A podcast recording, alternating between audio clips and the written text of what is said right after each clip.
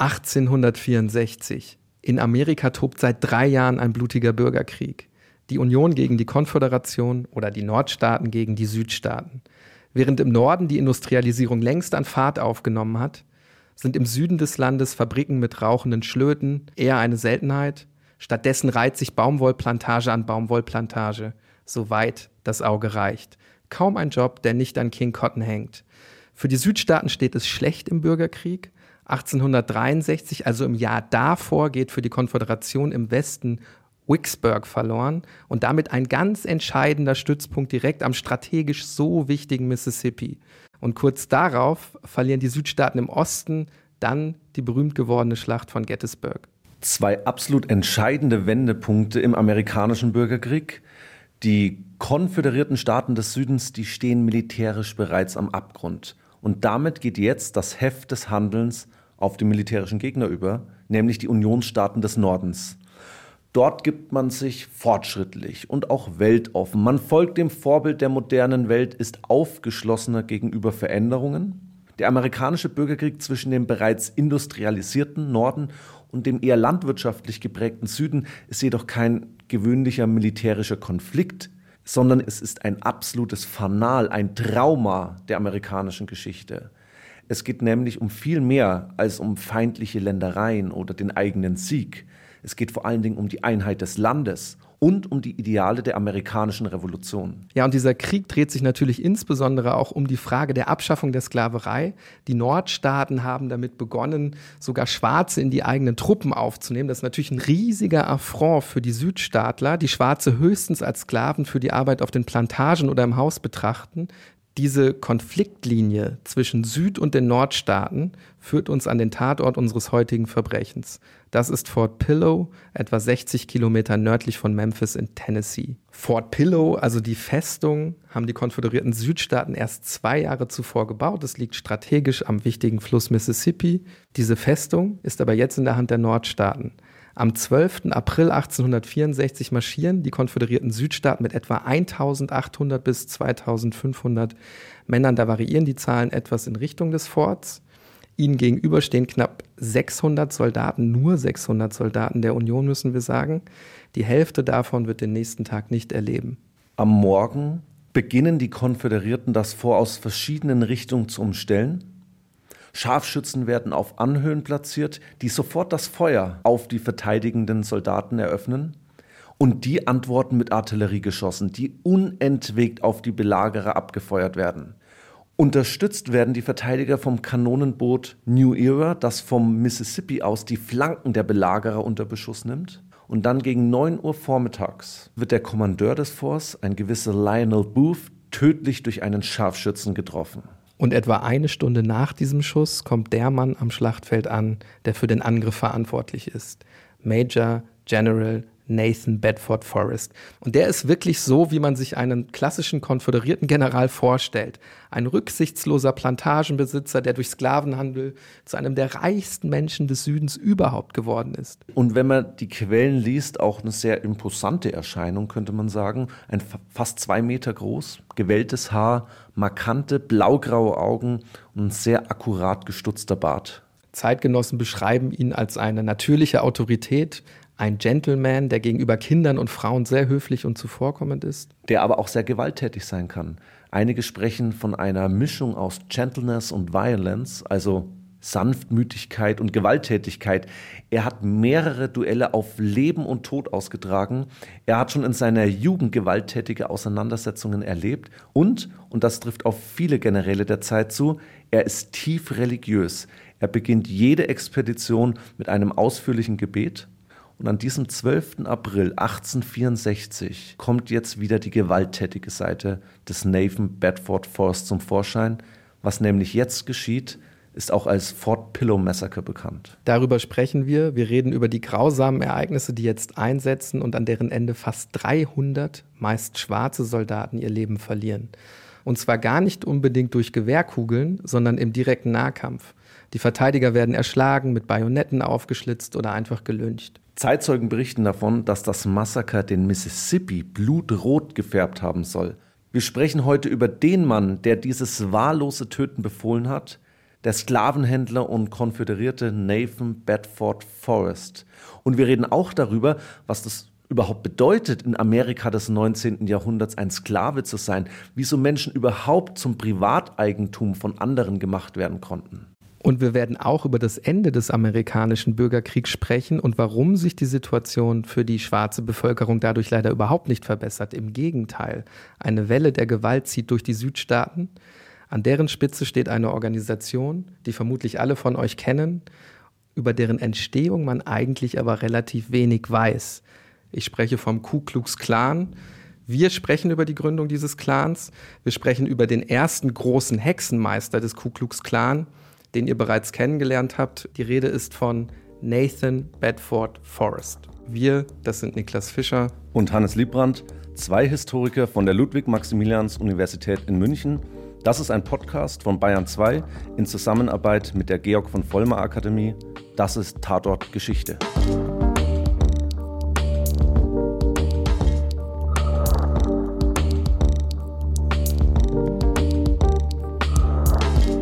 Wir waren ja in unseren bisherigen Podcast-Folgen zumeist in Europa, vor allen Dingen auch in Deutschland unterwegs und heute mal Amerika. Das Thema wurde von uns heute auch nicht zufällig gewählt, sondern wir haben mal wieder Zuschrift aus der Community erhalten. Danke, Maren, nochmal für den Input. Du hast zwar nicht das Thema ganz konkret vorgeschlagen, aber mit deinem Feedback auf jeden Fall unseren Blickwinkel ein bisschen Richtung Nordamerika verändert. Das hast du jetzt sehr zurückhaltend äh, formuliert, denn Maren hat uns eigentlich unseren heutigen Gesprächspartner regelrecht serviert. Wir sind heute nämlich nicht zu zweit, sondern uns gegenüber sitzt Michael Hochgeschwender, Professor für nordamerikanische Kulturgeschichte, empirische Kulturforschung und Kulturanthropologie bei uns an der Ludwig-Maximilians-Universität in München. Schön, dass du da bist. Hallo Michael. Hallo, grüßt euch. Vielen Dank für die Einladung alles jetzt aufzuzählen, was du über das Thema geschrieben hast, würde jetzt zu weit führen. Eines will ich aber nennen, ihr kennt sicherlich diese, ja, diese kleinen kompakten Bücher, die so an jeder Bahnhofsbuchhandlung stehen. Gibt es eigentlich fast zu jedem großen Thema, unter anderem auch zum amerikanischen Bürgerkrieg. Das hast du geschrieben. Also ihr merkt, wir haben heute einen absoluten Experten zur nordamerikanischen Geschichte bei uns. Aber jetzt genug der Laudatio und gleich mal an dich die Frage. Diese Attacke der Konföderierten auf dieses Fort Pillow, ist das jetzt quasi das letzte Aufbäumen des Südens oder warum ist dieses Fort so strategisch bedeutend? Naja, das letzte Aufbäumen ist es noch nicht. Äh, worum es eigentlich geht, ist, habt ihr bereits in der Einführung angesprochen, nach den beiden Niederlagen des Südens in Vicksburg und Gettysburg setzte der Norden den sogenannten Anaconda-Plan ziemlich gnadenlos um nach der berühmten Riesenschlange. Er, er drückt den Süden von allen Seiten. Gleichzeitig waren die Einheiten der konföderierten Armee in Virginia und die Einheiten im Westen voneinander getrennt worden. Und man musste jetzt im Süden sehen, und das war das unmittelbare Ziel des Angriffes auf Fort Pillow, dass man die Nachschublinien des Nordens nach Vicksburg unterbrach. Das war das Hauptziel der ganzen Operation. Dahinter steckte aber ein politischer Plan. Denn das eigentliche Interesse bestand darin, den Krieg so lange hinzuziehen, bis im Norden die Kriegsmüdigkeit so ausgeprägt sein würde, dass man den Kampf einstellt. Man darf nicht vergessen, im November 1864 standen Präsidentschaftswahlen an und um Lincoln stand es nicht gut. Es war sogar eine Niederlage Lincolns absehbar und die Demokraten hatten mit General McClellan einen Kandidaten aufgestellt, der für den Frieden mit dem Süden war, für einen Kompromiss. Und nun hoffte man, die Situation so hinauszögern zu können, dass der Norden am Ende den Krieg einstellen würde ohne dass der Süden gewonnen hätte. Ist das auch so ein bisschen der Grund, wenn wir wieder in diese Szenerie zurückgehen, 12. April 1864, äh, warum er dann auch versucht, die Eskalation vor Ort zu suchen? Also es wird ja dann um Waffenstillstand gebeten von Seiten des Nordens, aber er lässt im Grunde keinen Spielraum und sucht ja dann auch ganz bewusst die Aggression. Ja, das hing allerdings eher mit der Person Nathan Bedford Forrest zusammen. Er war jemand, der kein Freund des Kompromisses war, der auf dem Schlachtfeld mit äußerster Härte gegen sich selbst und gegen andere vorging und der einfach keine Lust auf Kompromisse hatte. Zum anderen, das darf man auch nicht vergessen, die Soldaten waren extrem frustriert und auch im Süden gab es eine heftige Opposition gegen den Krieg. Das heißt, man musste Erfolge vorweisen können und äh, Bedford Forrest war auch ein sehr ehrgeiziger Mann und er wollte diese Erfolge bringen. Er stellt nämlich dann ein Ultimatum, wenn man nicht innerhalb von 20 Minuten, wenn dieses Fort nicht kapituliert, dann würden er und seine Mannen es eben erstürmen. Und das passiert letztlich.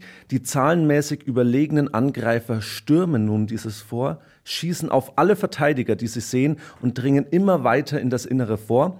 Und was jetzt passiert, hat es nach der Ansicht einiger Historiker im amerikanischen Bürgerkrieg bislang nicht gegeben. Quellen sprechen hier von Mass-Lynching, von Orgien der Gewalt, von den Killing Fields of Fort Pillow, die sich vor allem gegen eine Gruppe der verteidigenden Soldaten richten, nämlich die Schwarzen. Und während sie um Gnade bitten, werden sie von den Soldaten mit ihren Bajonetten aufgespießt. Andere werden einfach in den Mississippi geworfen und während ihres Todeskampfes erschossen. Was ich auch besonders grausam finde, man wähnt ja die Soldaten in Sicherheit, fordert sie auf, sich hinzuknien und die Arme über den Kopf zu verschränken, ehe man sie dann aber einfach erschießt. Man spielt ihnen also im Grunde vor, äh, dass sie sich ergeben haben und dass sie jetzt in Sicherheit sind.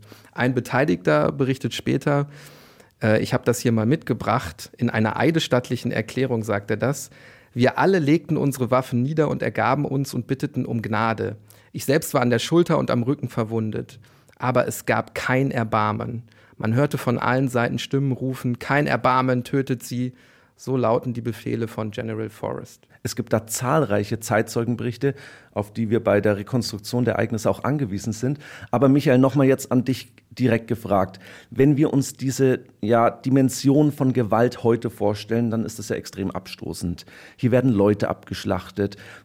Warum ist das so? Also woher kommt diese Gewalt? Und kommt das im amerikanischen Bürgerkrieg häufiger vor? Nicht nur im amerikanischen Bürgerkrieg. Man darf nicht vergessen, die USA waren im 19. Jahrhundert insgesamt eine sehr gewalttätige Gesellschaft. Äh, es gab fast im Wochenrhythmus Unruhen in amerikanischen Großstädten, bei denen Menschen umgebracht wurden, vor allen Dingen, wenn es zu Wahlen gekommen ist. Jeder Wahltag in den USA war ein Tag der Gewalt bis in die 1880er Jahre hinein. 1885 war die erste Wahl in den USA, wo niemand umgebracht worden ist während des Wahlkampfes. Also insofern war das in sich eine gewalttätige Gesellschaft und über den Kriegsverlauf hinaus, vor allen Dingen mit der Totalisierung des Krieges, mit der zunehmenden Einbeziehung der Zivilbevölkerung auf beiden Seiten, wurde der Krieg immer grausamer. Man ließ jede Ritterlichkeit, die an sich im 19. Jahrhundert noch zum Krieg dazugehörte, außer Acht. Und ab 1863 war es dann so, dass vor allem auch die Rassenfrage zunehmend eine Rolle spielte. Und es kommt noch ein weiterer Aspekt dazu. Ein amerikanischer Historiker hat das einmal katastrophischen Nationalismus genannt. In Kriegen ist es so, dass die meisten Brutalitäten in der späten Kriegsphase, wenn der Krieg eigentlich schon entschieden ist geschehen. Man denke an 1944, 45 im Zweiten Weltkrieg, 1917, 18 im Ersten Weltkrieg, 1864, 65 im amerikanischen Bürgerkrieg. Da sterben die meisten Menschen, weil die Eskalation der Gewalt immer weitergeht. Jetzt haben wir schon gehört, dass es schwarze Truppenteile auf Seiten ähm, der Union gibt, also der, Nordstaaten. Die sogenannten Colored Troops, wie kommt es denn eigentlich zu der Gründung? Sind das entflohene Sklaven, die dann irgendwie eingegliedert werden, also aus den Südstaaten entflohene Sklaven? Äh, teilweise. Also es kommt erst, also eigentlich sollte es dazu gar nicht kommen. Äh, denn der Norden führte den Krieg ja nur so bedingt um die Befreiung der Sklaven und eigentlich wusste man gar nicht so recht, was man mit den befreiten Sklaven hinterher anfangen wollte. Abraham Lincoln hat lange geglaubt, man könne sie nach Afrika zurückschicken. Auch er hielt Sklaven eigentlich für völlig untauglich für den Militärdienst. Und es war vor allem der Aktivist Frederick Douglass, äh, der ihn davon überzeugte, dass ehemalige Sklaven genauso wertvolle Menschen seien wie Weiße auch. Und daraufhin, und vor Dingen auch, weil im Norden niemand mehr kämpfen wollte, vor allem die irisch-katholische Unterklasse weigerte sich seit 1863 mehr oder minder weiterhin an diesem Krieg sich zu beteiligen, äh, kam man nun auf die Idee, man könne entweder entflohene Schwarze oder Schwarze, die durch die Unionsarmee befreit worden war, in den Militärdienst eingliedern. Jetzt hatte man 178.000 Schwarze in 175 Regimenter eingeteilt und äh, die am Anfang eigentlich nur Hilfsdienste leisten sollten, aber ab 1864 dann tatsächlich in den Fronteinsatz kamen, aber in rassisch strikt getrennten Regimentern unter Kommando weißer Offiziere. In diesem Gefecht um Fort Pillow sind laut des Historikers Richard Fuchs ähm, circa 170 schwarze Soldaten gestorben, von insgesamt 250 in etwa. Also zwei Drittel der Getöteten waren schwarz. Und jetzt einfach mal die Frage, wie wird man überhaupt in Amerika zu einem Sklaven. Was bedeutete das und wie viele Sklaven gab es zu der Zeit? Das müssen wir vielleicht mal in der groben Dimension mal einordnen. Also um 1850 gab es rund 3,6 Millionen Schwarze in den USA, die ganz überwiegend Sklaven waren. Es gab auch freie Schwarze, vor allem im Norden, aber auch im Süden, äh, die zum Teil schon seit der Zeit vor der Revolution frei waren, aber das war die Minderheit. Sie machten damit etwa 15,7 Prozent der Gesamtbevölkerung aus, waren aber über das Land sehr unterschiedlich verteilt. Äh, Im Norden gab es relativ wenig Schwarze, außer in den Großstädten. Es gab Gebiete wie Vermont und New Hampshire, da wohnt bis heute kaum ein Schwarzer. Äh, umgekehrt gab es im mittleren Süden, oberen Süden noch relativ viele Schwarze, aber der Schwerpunkt war im tiefen Süden, in South Carolina, Alabama und Mississippi, wo die Schwarzen zum Teil über 50 Prozent der Bevölkerung ausgemacht haben. Wie wird man Sklave? In der Regel wird man als Sklave geboren. Die nordamerikanische Sklavenbevölkerung war die einzige Sklavenbevölkerung, die Zuwachse hatte, während sie in der Sklaverei war. Das hing auch damit zusammen, dass in Südamerika, wo es die Sklaverei vor allem in Brasilien ja ebenfalls noch gab oder auf Kuba, dass dort die Freilassung sehr viel einfacher war als in Nordamerika. Das heißt, die Pflanzer achteten darauf, dass ihre Sklaven untereinander heirateten und Kinder erzeugten und von Kindheit an war man Sklave. Der transatlantische Sklavenhandel mit Afrika war eigentlich verboten. Das hinderte aber vor allen Dingen spanische und portugiesische Sklavenhändler nicht daran, immer wieder mal auch Sklaven aus Afrika nach Nordamerika zu bringen. Aber das Gros waren geborene Sklaven. Wobei es immer schwierig war zu sagen, Woher wussten die Menschen, dass das Sklaven sind? Natürlich, wenn man auf einer Plantage war, war es bekannt. Man darf auch nicht vergessen, dass es in den USA kaum Großplantagen gab. Im Schnitt hatte man zwei bis zehn Sklaven. Plantagen über 100 Sklaven, wie sie in Brasilien oder in der Karibik üblich waren, gab es fast nur in Louisiana und South Carolina oder dem Staat Mississippi. In, in diesem Kontext wusste man es, aber im Stadtraum zum Teil oft nicht. Und es gab auch sehr viele Sklaven aufgrund sexueller Verhältnisse mit Sklavinnen, die blond, blauäugig äh, und hellhäutig waren. Und das war in den 1850er Jahren schon ein Riesenskandal. Die Frage, wie entscheiden wir eigentlich, wer ein Sklave beziehungsweise auch wer ein Schwarzer ist. Auch bei freien Schwarzen war das gar nicht so deutlich. Und da entschied man sich für die sogenannte One-Drop-Rule. Wer auch nur ein Tropfen schwarzen Blutes, das heißt, wer einen schwarzen Großelternteil hat, ist schwarz und damit potenziell Sklave, wenn er nicht beweisen kann, dass er oder sie frei ist. Was heißt das konkret? Heißt das tatsächlich, dass mir als ähm, schwarzen Menschen dann ständig die Versklavung drohte, auch wenn ich erstmal gar keiner war. Das konnte passieren. Also wenn ich nicht ausdrücklich nachweisen konnte, dass ich befreit war, äh, es so, vor allen Dingen durch den Süden zogen sogenannte Sklavenjäger, die jeden Schwarzen kontrollierten, ob er beweisen konnte, dass er frei ist. Die dann beauftragt waren von den Plantagen. Ja, es, man darf ja nicht vergessen, schon vor dem Bürgerkrieg rannten viele Sklaven davon und versuchten in den Norden oder sogar nach Kanada zu kommen. Kanada war der sichere Hafen. Wer einmal in Kanada war, war frei. Aber bis nach Boston oder New York konnten Sklavenjäger, das waren meistens Marshals aus dem Süden, also offizielle Polizisten, konnten vordringen und dann sagen, beweise, dass du kein Sklave bist. Sonst bringe ich dich zurück. Äh, und es ist in den 1850er Jahren mehrfach zu Prozessen gekommen. Deswegen hatte ich vorhin auf den Fall Weiß, blond und blauäugig hingewiesen. Das war eine junge Frau, die angeklagt worden war, sie sei Sklavin, wo dann interessanterweise ein Sklavenhalter gesagt hat, sie benimmt sich wie eine Weiße, also ist sie wie eine Weiße. Da sieht man, dass die Frage der Rasse noch völlig ungeklärt war. Das war kein essentialistischer Begriff mit festen Merkmalen, sondern wenn jemand wirkte wie ein Weißer, dann war er halt weiß.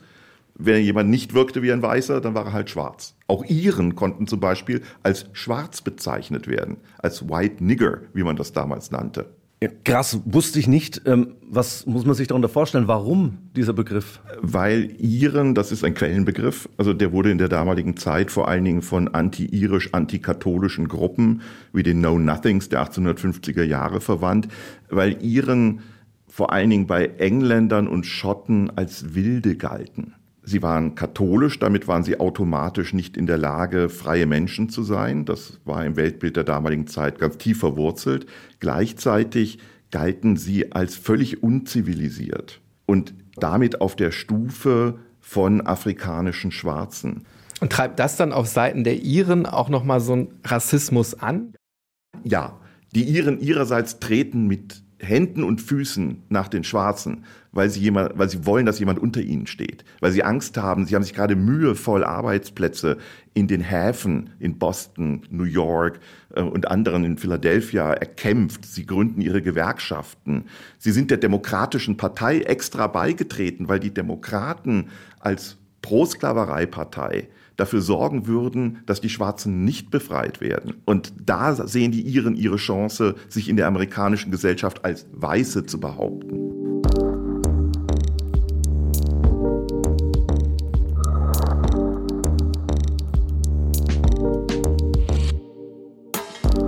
Wenn wir uns jetzt so als stille Beobachter der amerikanischen Politik hier in Deutschland mal outen, dann verbindet man ja eigentlich den Süden eher mit den Republikanern und eben den Norden dann eher mit den Demokraten. Und die Republikaner heute eher als konservativ und die Demokraten eher ja als progressiv. Damals war es ja genau andersrum. Ja, man muss sagen, die Demokraten verstanden sich immer als die Partei des kleinen Mannes, des Common Man, wie man in den USA sagt. Im 19. Jahrhundert meinte das aber, dass man sich gegen die Herrschaft marktwirtschaftlicher liberaler Eliten wendet. Das bedeutet automatisch, dass man eine bestimmte Tradition der amerikanischen Revolution verteidigt hat und dass diese Verteidigung als konservativ galt. Dazu gehörte, dass man die Einzelstaatenrechte gegen die Bundesintervention verteidigte. Und das machte aus den Demokraten eine bewusst konservative Partei, die an den Vorstellungen des 18. Jahrhunderts, was die Verfassungsauslegung anging, festhielt. Das ändert sich sehr viel später, nämlich in den 1960er Jahren. Wenn wir jetzt zurück zum Bürgerkrieg gehen, ein ganz bekannter Republikaner, der bekannteste vermutlich Abraham Lincoln. Was ich total spannend fand, du hast es jetzt in so einem Nebensatz vorhin äh, kurz gedroppt, könnte man schon fast sagen. Der ist ja anscheinend jetzt gar nicht so der in Anführungsstrichen gedacht Gute. Ich habe mich äh, zum Beispiel bei meinen Freunden mal umgehört im Vorfeld der Folge und da habe ich gefragt, wie siehst du Abraham Lincoln? Ähm, und da kam immer, er ist doch ein guter gewesen, er hat doch die Sklaverei abgeschafft. Ja und nein. Also Abraham Lincoln ist eine ganz schwierige Figur. Er war sicher ein Gegner der Sklaverei, gleichzeitig war er aber wie viele Gegner der Sklaverei Rassist. Er hielt Schwarze ebenfalls für minderwertig. Und wie für viele Gegner der Sklaverei war für ihn eigentlich nur klar, Sklaverei ist unmoralisch und sie ist gegen die Freiheit der Menschen, aber mit Schwarzen will ich eigentlich nichts zu tun haben. Deswegen hat er von Anfang an, als der Krieg ausbrach, gesagt, es geht nicht um die Abschaffung der Sklaverei, weil er auch wusste, dass dann viele im Norden sofort gegen diesen Krieg sein werden, sondern er hat gesagt, es geht um den Erhalt der Union. Es geht um das Vaterland, wenn man so will. Und äh, das war sein Hauptgrund. Er ändert sich dann im Laufe der Zeit. Man muss auch dazu sagen, er war Jurist und er wusste, Sklaverei ist Eigentum und Eigentumsrechte waren in der liberalen Verfassung der USA heilig. Life, Liberty, Property, Eigentum. Und da, das konnte man nicht ankratzen. Aber das Eigentum von Rebellen gehörte dem Staat. Und da konnte man dann die Sklaven freilassen. Es wurden auch nur die Sklaven freigelassen von Eigentümern, die sich in der Rebellion befanden. Die Sklaven, die in den Unionsgebieten noch waren, denn der Teile des oberen Südens, die Sklavenstaaten Missouri, New Jersey, Delaware zum Beispiel, waren ja noch in der Union. Die Sklaven wurden erst einmal nicht freigelassen. Aber das relativiert ja auf jeden Fall das Bild vom rein äh, positiv zu sehenden Abraham Lincoln. Ja, das ist eine nachträgliche Konstruktion. Äh, in den 1860er Jahren galt er eigentlich selbst in der eigenen Partei als ziemlicher Idiot. Also viele Republikaner fanden ihn entweder zu lasch oder zu streng. Er konnte es niemandem recht machen. Erst mit seiner Ermordung wird er eigentlich der große Held. Also der frühe Tod hat im Grunde dann zu seinem positiven Bild ein bisschen beigetragen. Wenn wir uns jetzt nochmal anschauen, äh, du ziehst in deinem Buch über den amerikanischen Bürgerkrieg da auch ein sehr äh, düsteres Fazit was die äh, Situation der schwarzen Bevölkerung insgesamt angeht, auch nach dem Ende des Bürgerkriegs. Denn die Situation verbessert sich ja nicht, oder? Ja, sie verbessert sich zeitweise. Zwischen 1865 und 1885 kommt es dazu, dass die Republikaner die sogenannte Southern Strategy durchführen. Das heißt, dass Sympathisanten der Republikaner im Süden, Weiße, mit den befreiten Schwarzen koalieren und Regierungen in den ehemaligen Südstaaten einrichten. Das funktioniert für etwa 20 Jahre ganz gut. Dann aber geben die Republikaner diese Strategie auch unter dem Eindruck des Terrors des Ku Klux Klan allmählich auf. Und das führt dann dazu, dass die Situation der Schwarzen sich ab den 1880er Jahren ganz dramatisch verschlechtert. Äh, es werden dann im Süden die sogenannten Jim Crow Laws erlassen, die Rassentrennung. Äh, es kommt auch immer mehr zu gewaltsamer Unterdrückung der Schwarzen äh, durch Lynchings. Es bildet sich der sogenannte solide Süden heraus, eine sehr gewaltorientierte, brutale, rassistische Herrschaft der Weißen über die Schwarzen.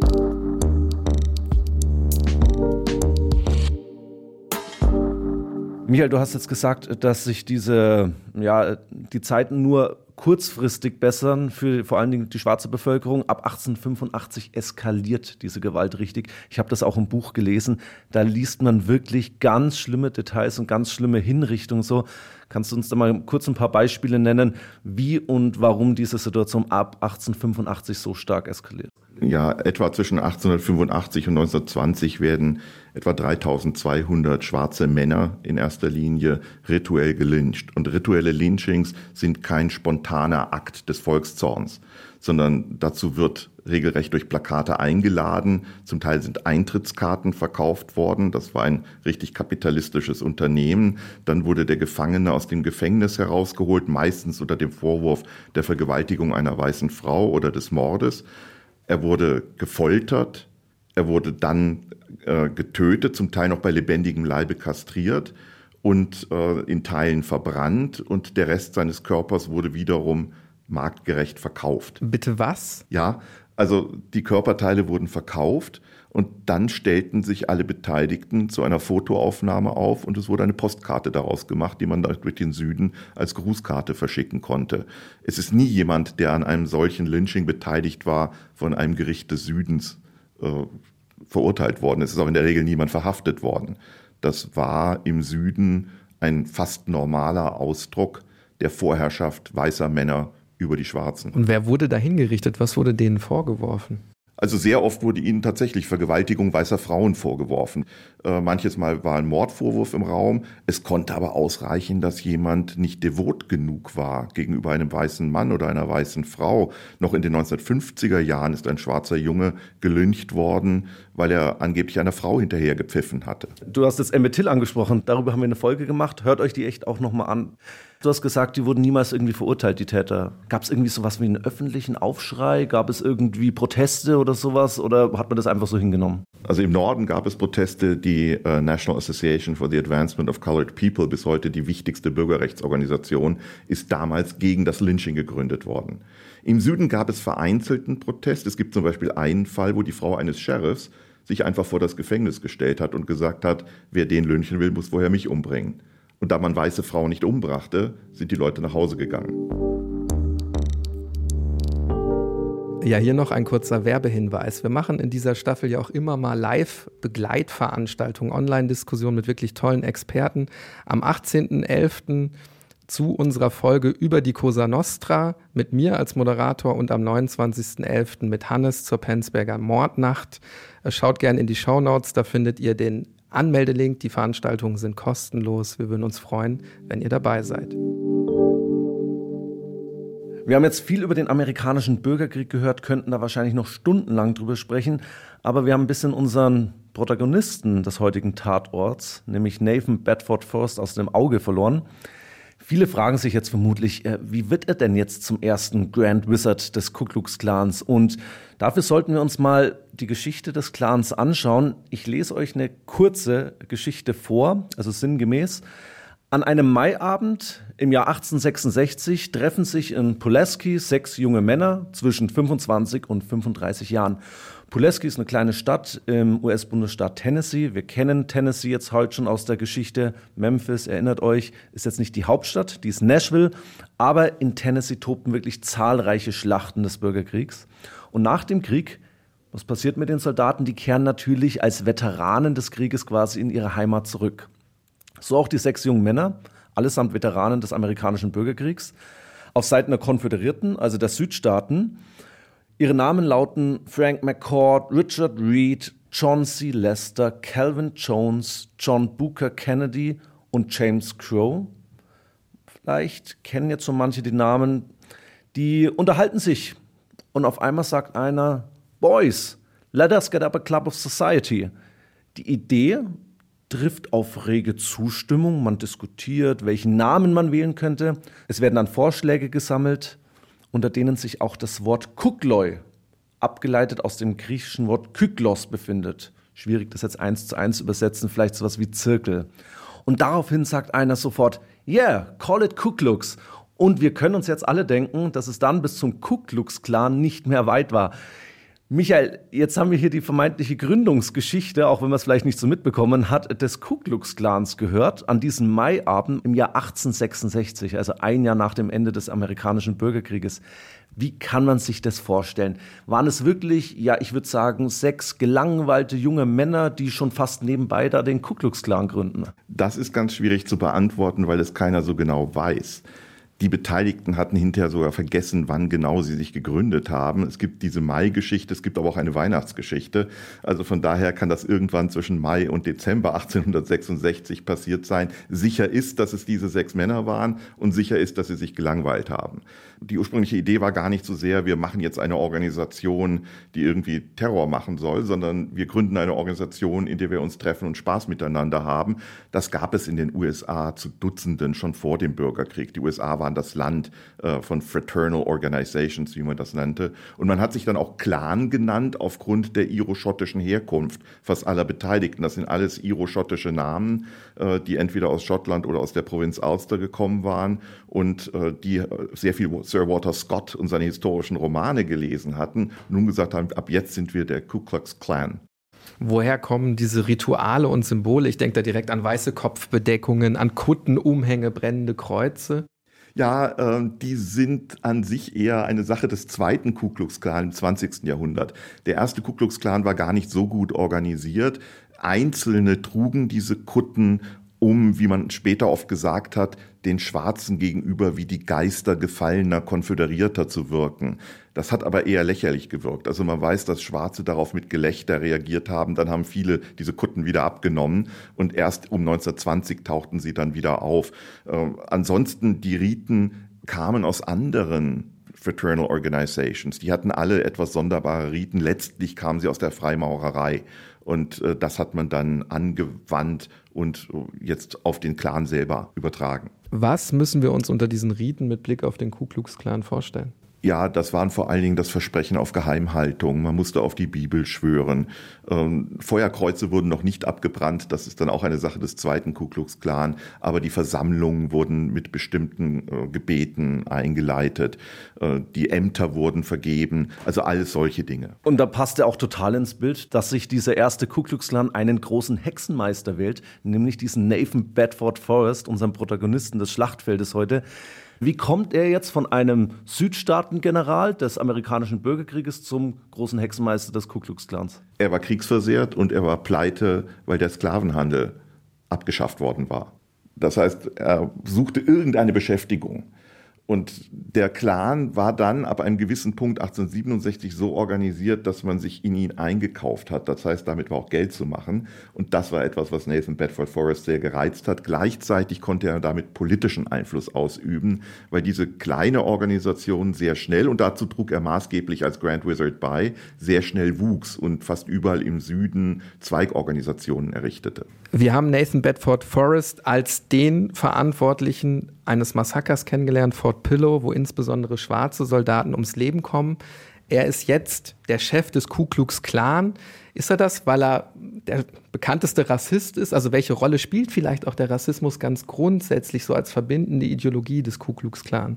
Also der Rassismus war natürlich ein ganz entscheidendes Moment in der Ideologie des Ku Klux Klan. Es ging ja um die Aufrechterhaltung der Vorherrschaft weißer Männer im Süden und darum, die Schwarzen aus der Politik wieder zu vertreiben. Und das war das andere Zentrale, äh, was der Ku Klux Klan dann anstrebte, nämlich die Abschaffung der republikanischen Regierungen im Süden durch ab einem gewissen Zeitpunkt 1867 terroristische Gewalt. Das Problem ist nur, dass Nathan Bedford Forrest dafür gar nicht in erster Linie verantwortlich war.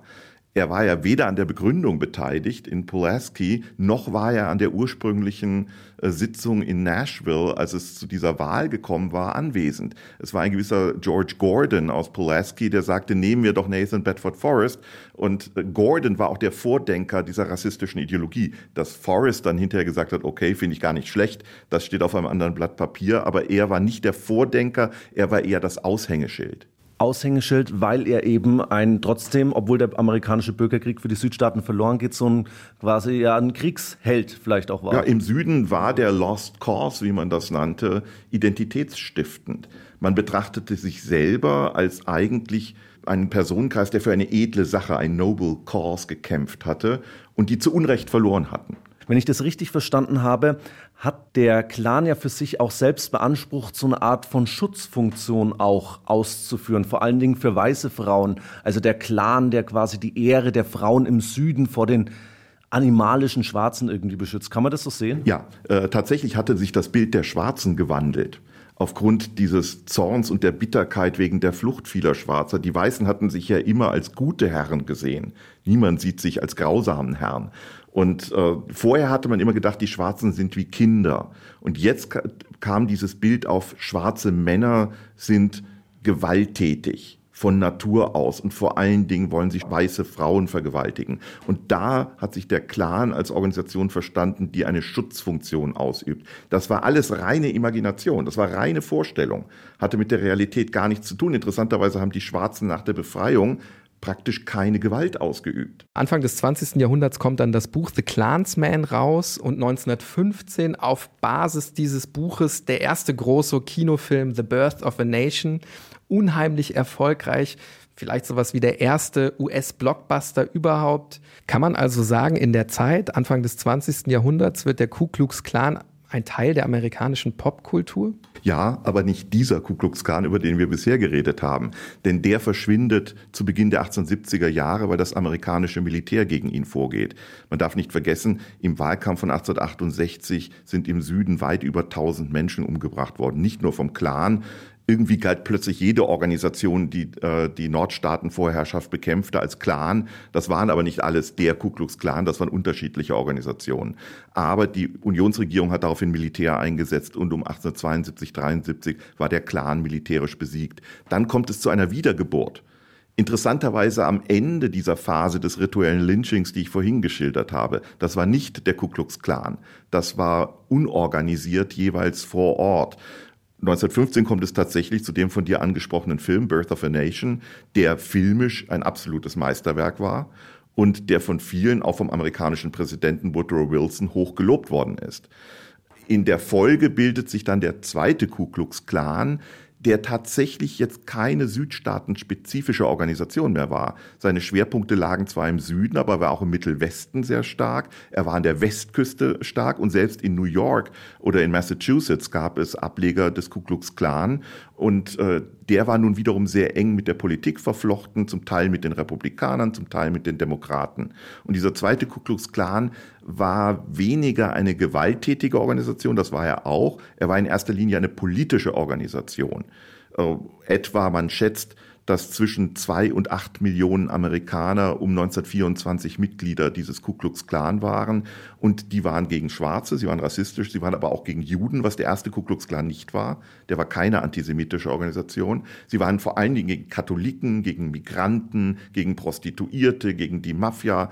Äh, sie waren gegen Städte. Sie waren eigentlich gegen alles, was ihren Lebensstil bedrohte. Und äh, von daher waren sie eine ultrakonservative, aber nur noch begrenzt terroristische Organisation. Die Frage, die sich mir jetzt stellt, warum dieser Antisemitismus vor allen Dingen dann im zweiten Clan erst aufkommt, im ersten Clan nicht, kann man das irgendwie begründen? Weil der Süden vorher noch so rückständig war. Antisemitismus ist ein Phänomen der Moderne.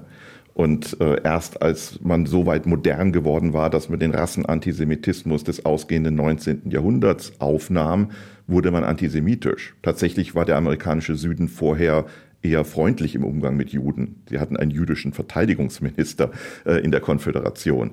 Äh, und das ändert sich jetzt und dazu kommt die alte antikatholische Tradition und das Gemeinsame richtet sich gegen Migranten. Verstehe.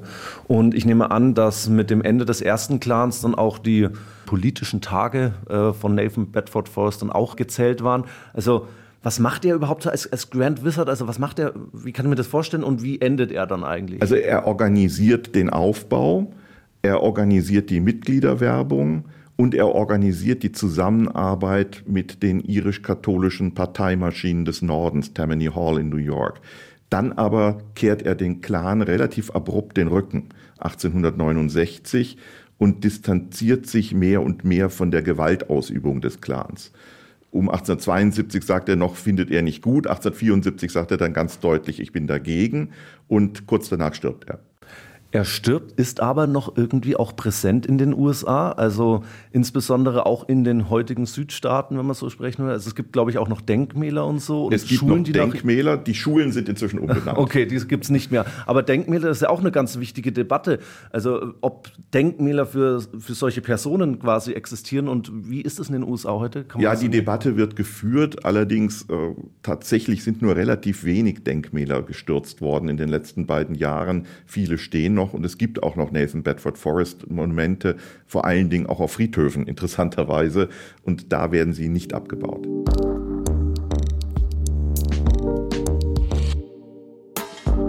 Jetzt haben wir kurz über die Erinnerungskultur in Amerika gesprochen. Es gibt immer noch Statuen und gleichzeitig, das schreibst du ja auch in deinem Buch, geht die Frage um die Abschaffung der Sklaverei, äh, die Perspektive der schwarzen Bevölkerung in der amerikanischen Erinnerungskultur mit Blick auf den Bürgerkrieg ja bis heute eigentlich unter, oder?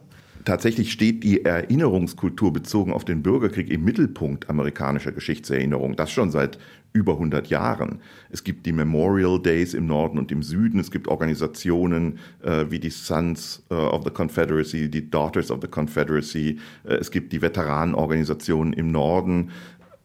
Das alles wird gepflegt und ist lange gepflegt worden. In jedem Schulbuch findet der Bürgerkrieg ausführlichst statt, aber lange fand er ohne Schwarze statt. Es war wie ein Betriebsunfall der amerikanischen Geschichte, in dem zufällig auch Schwarze irgendwie beteiligt waren. Aber die, die schwarze Perspektive ist erst seit den 1960er Jahren zunehmend in das Blickfeld gerückt.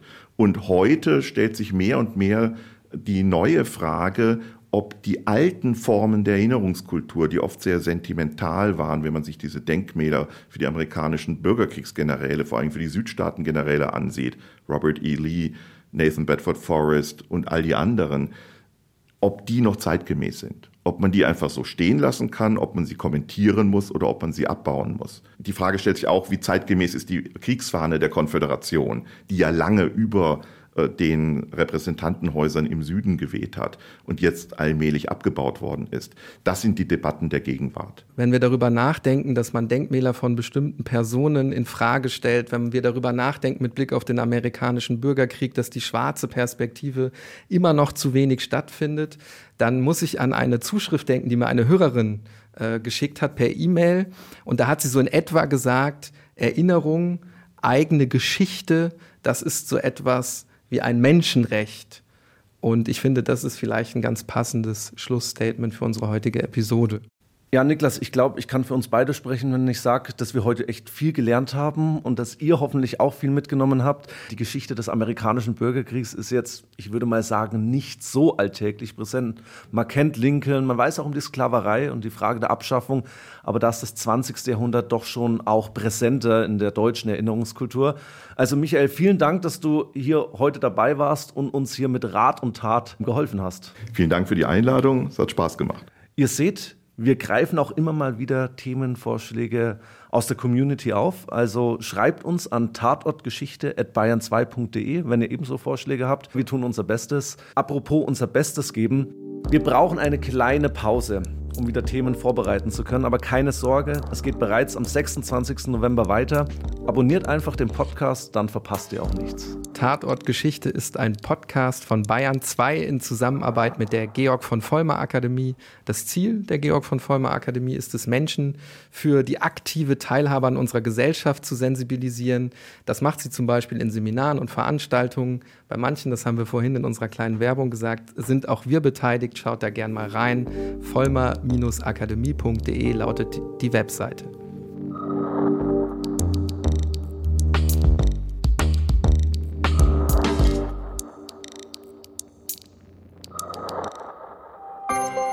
Wenn euch dieser Podcast gefallen hat, dann gefällt euch vielleicht auch dieser Podcast. Der große Bruder ist unfehlbar und allmächtig.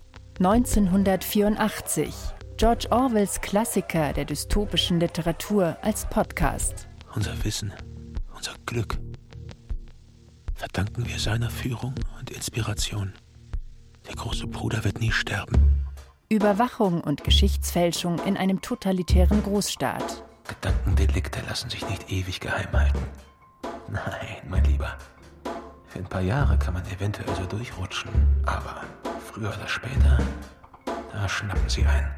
1984. Ein vielstimmiges Hörspiel mit Franz Petzold, Elisa Plüss und vielen anderen. Der große Bruder sieht dich. Hört alle vier Folgen von 1984. You've got two new messages. Jetzt überall, wo es Podcasts gibt.